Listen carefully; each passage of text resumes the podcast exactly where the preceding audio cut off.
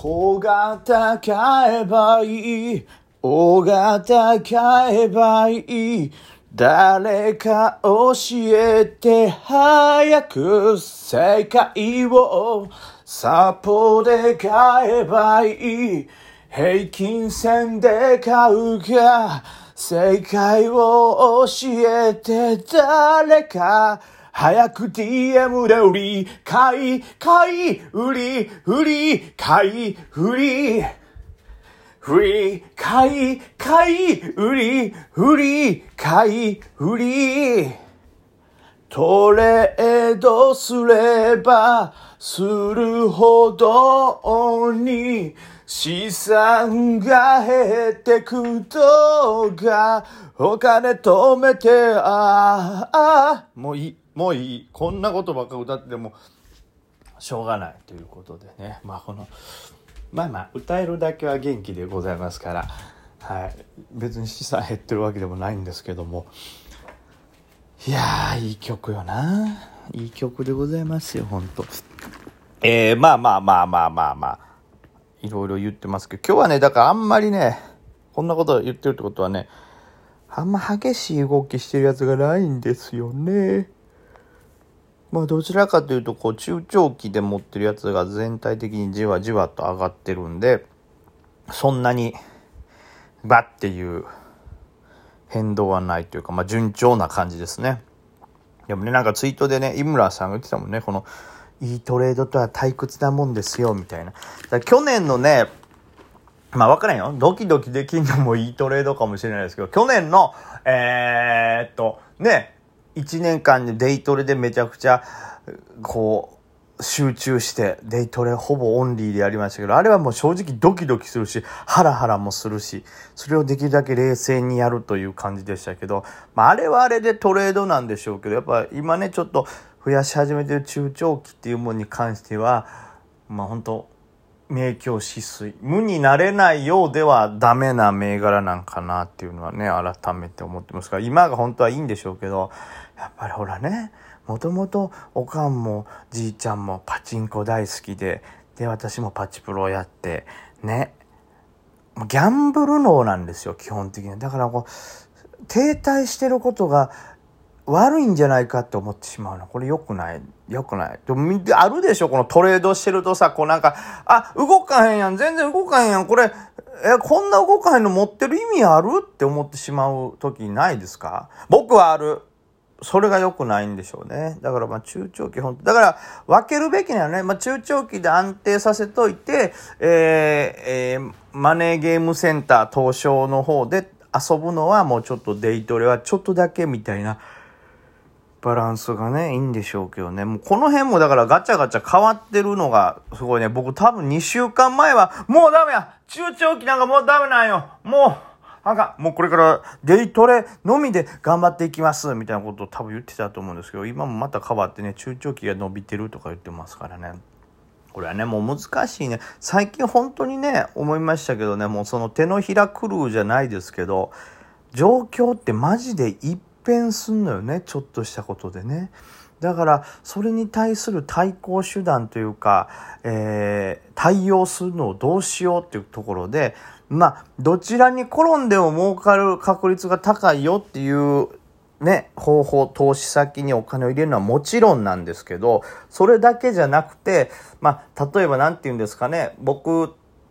とかなら、まあ、その、すぐに動くことで。まあこれだから、兼業の人って難しいじゃないですか。このすぐに動けなかったりしますから。まあ僕も兼業といえば兼業なんですよ。昨日もそのパチンコの取材で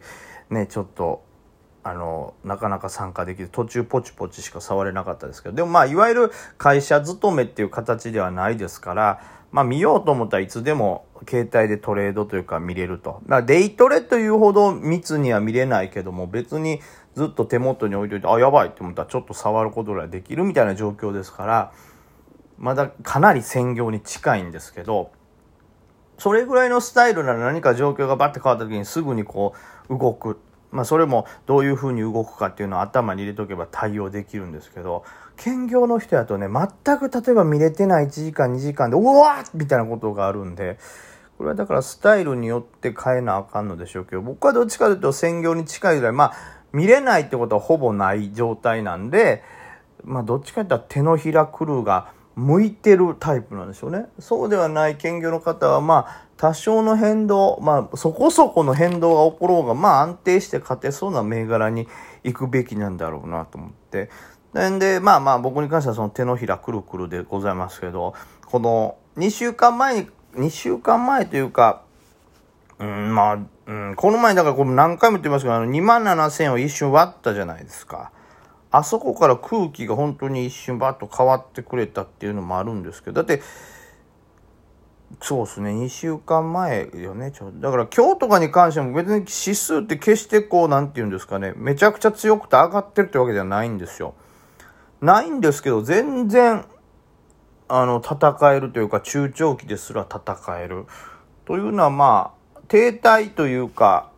えー、指数が横横でさえあってくれたらいい銘柄っていうのは、まあ、資金が集中していってくれるんでしょうし、程よい上下なんでしょうね。これが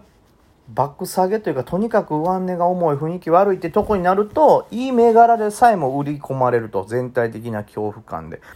というのがね、もう本当分かったんで、今日ぐらいの本当にね、指数、例えば下落したとしてもマイナス100ポイントとかぐらいであれば、全然中長期も戦えるなという印象ですね。それが変わったの本当、あれらも2万7000割った時ですけど、その前の1週間とか、まあ、1週間どころじゃないよね、10日間ぐらいですね。1回2万8260の上つけて、バッて下がっていった時って、めちゃくちゃしんどかったっすもんね。あの時はだから中長期持ってたら、持てば持つほど減っていくと。この頃ってまあちょうど、ね、マザーズの方も下げてたんじゃないかな。そうそう。だマザーズはもっとひどいのよね。その、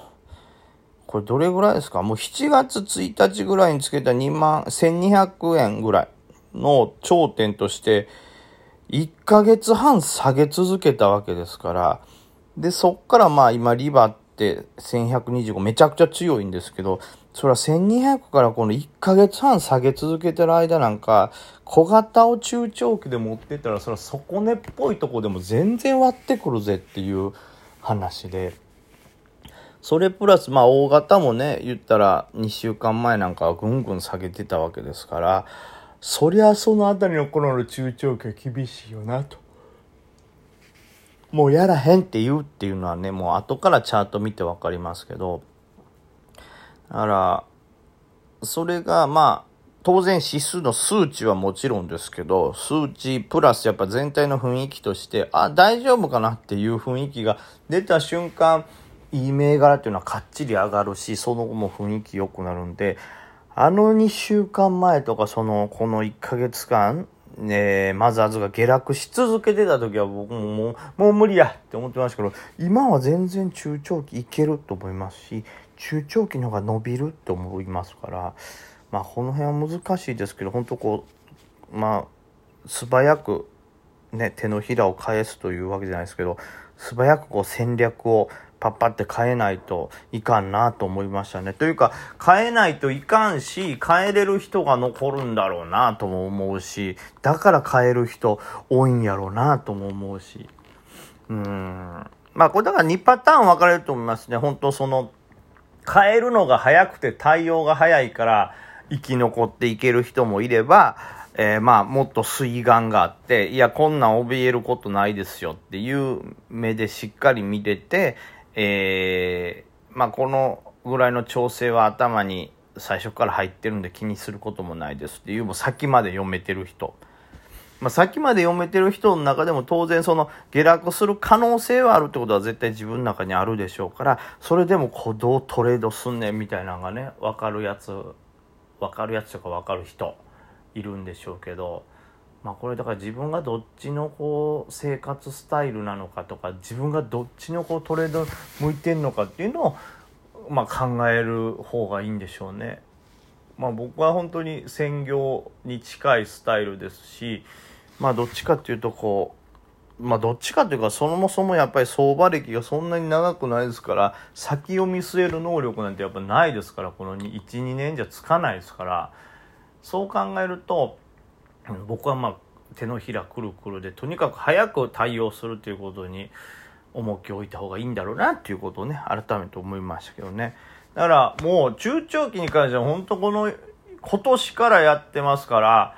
めちゃくちゃ重いね。もうこれ何回も多分ラジオでも言ってるけど中長期でファンダがいいんじゃないのって思った銘柄でさえ目先の需給で大きくこう変動するんでそれで切らされないようにするという技は必要というかまあそれをしっかりファンダやからっていうことでグッてホールドするのか、まあ、需給も読んで危ないなら一旦逃げるちょっと需給が好転しそうなタイミングで買うとかっていう風なトレードをするとかまあそれもスタイルによりますけど。まあ、僕はどちらかというと、まあ、やっぱ後者だなと思います。もともとね、よく言われてるのが、ファンダで勝ったんならファンダで売れよ、みたいな、テクニカのこと考えないって言ってましたけど、今回のこの下落と上げ見たら、いや、需給でめちゃくちゃ変わるし、テクニカルもファンダメーカーでもめちゃくちゃ重要やんっていうのは思いましたが、僕はやっぱ併用していきたいなと思ったんで、ね、どんな中長期でも結構小刻みに売買するし、これだからさ、もっとやりたいのよ。これももっとお金がたっぷりとあったらですよ。例えば複数枚買って反撃して、で、最初から持ってるロットはなんとこんな安い玉でした。うー、ダブルバーガースワー見てくださいよみんなドヤドヤバーガー完成みたいなことをしたいけど、なんせお金ないから玉が少ないから1個売ったらなくなるみたいなね。だからもう回転させつつ全値幅をできるだけ取るしかできないんですけど、はあ、やりたいよ。ドヤバーガータワー、サムライドヤマック作りたいよ。もうバーガー入ってないから、バガーともかかってないし、マックって言い出したらもう何の意味もないわ、もう。おやすみなさい。